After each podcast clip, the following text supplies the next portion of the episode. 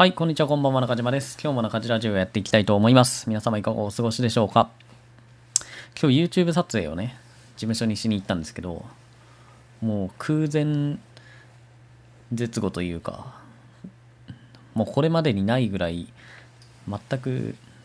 なんか台本できず、というかそもそも企画自体が思いつかずに何もせず帰ってきました。はい。まあ、帰ってきてね、中地ラジオ、このラジオの収録をしています。まあ、今、収録する前にね、いろいろ、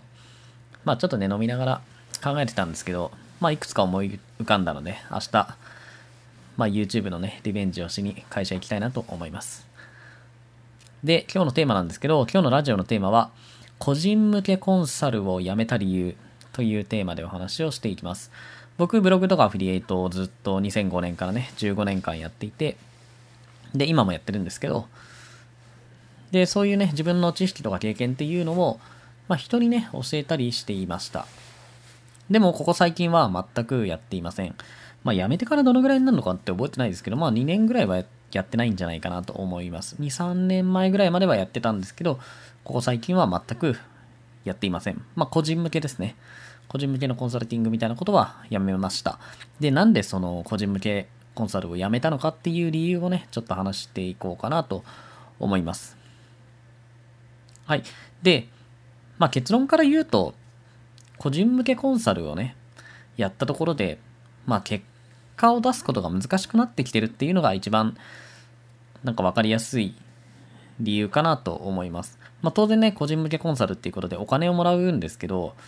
お金をもらったところでうまくいくかどうかっていう保証が、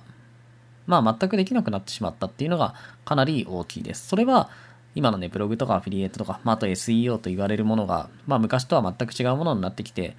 まあ、そこに対して、こう、お金をもらってもね、あんまりその、まあ、それに見合うだけのっていうか、それを超えるぐらいの価値を出すっていうのがかなり難しくなってきたなというのが、正直なところですね。で、まあ、数年前はね、結構ね、いけたんですよ。っていうのは、なんだろうな、普通に、えっ、と、まあ、お金をもらってね、こっちの言うことを例えばね、聞いてもらって、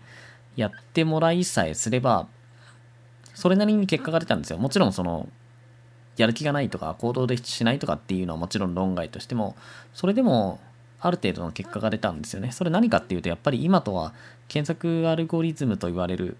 まあ、検索結果を決める仕組みが全く違って、まあ、求められるレベルっていうのがまだまだ低かったんですよね。数年前は。でも今はその求められるレベルっていうのがかなり高くなってきて、じゃあ教えたところでそれを達成できるかどうかっていうのはね、まあやっぱ本当にまた別の話になってきちゃったなというのは僕はすごく感じますね。だから、例えるならですね、100メートルは例えば20秒でしか走れない人に、正しい走り方とかトレーニングの仕方を教えたところで12秒切るってまあ難しいじゃないですか。まあほぼ無理だと思うんですけど、まあそういうイメージですね。要は今までだったらだから20秒で走ってた人を例えば15秒とかにすればあのお金を稼げるレベルまでいけたんだけど今はその15秒っていうのじゃお金を稼げるレベルにならなくてもっと高いレベルっていうのが求められると。じゃあ個人向けにそれをやったところでやっぱりなかなか難しいっていうところですね。はいまあノウハウがどうとかね知識がどう経験がどうとかねそういう話じゃないんですよねこの話って。まあ一番の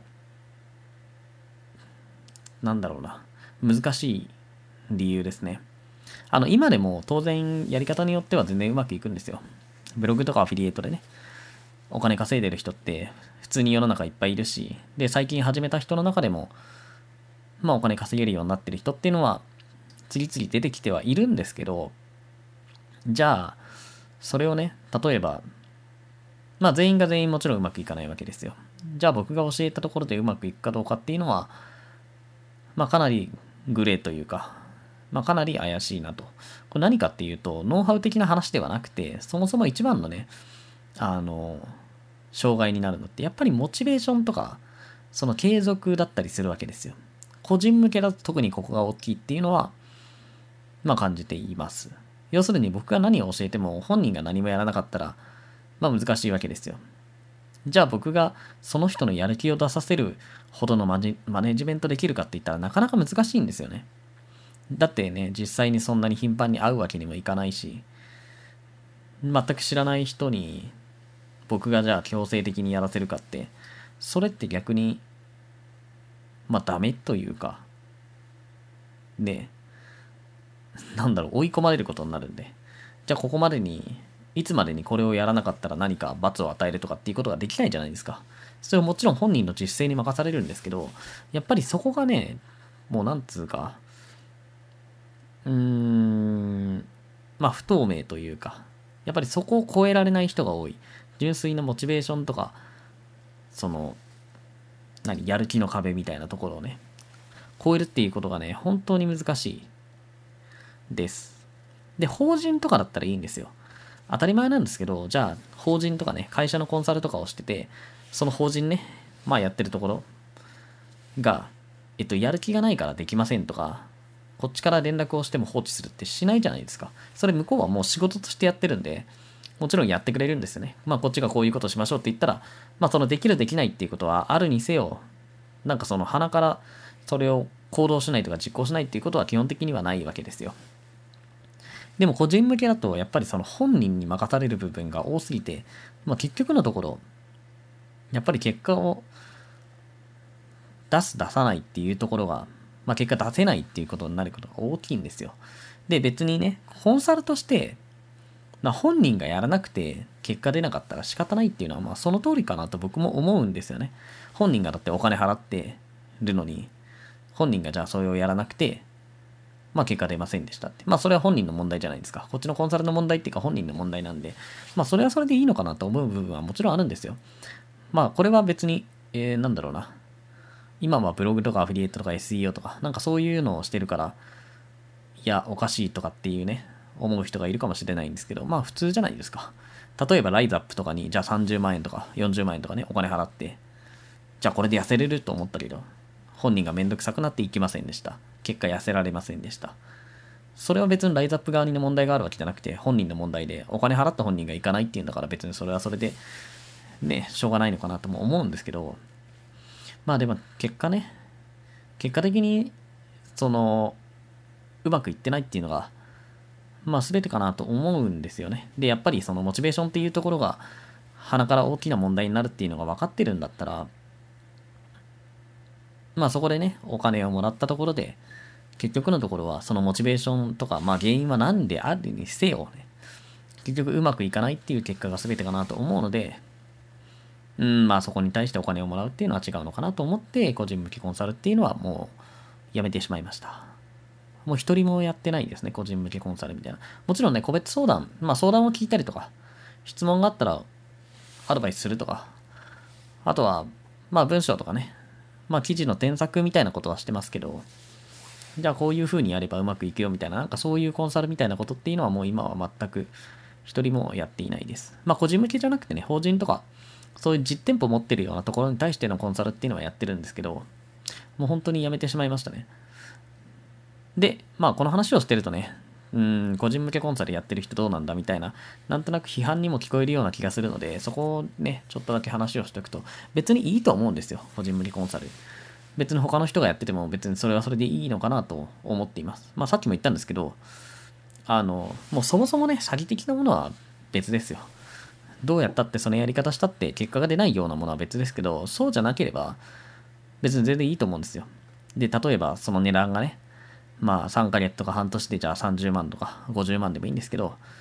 その、まあ、金額で教えますと。言ってるのに、例えば本人がね、まあやる気が出なくてとかモチベーション下がっちゃって、まあやらなくなっちゃいましたと。まあ当然結果出ないわけですけど、じゃあそれどっちが悪いかって言ったら、まあどっちがいい悪いじゃないんですけど、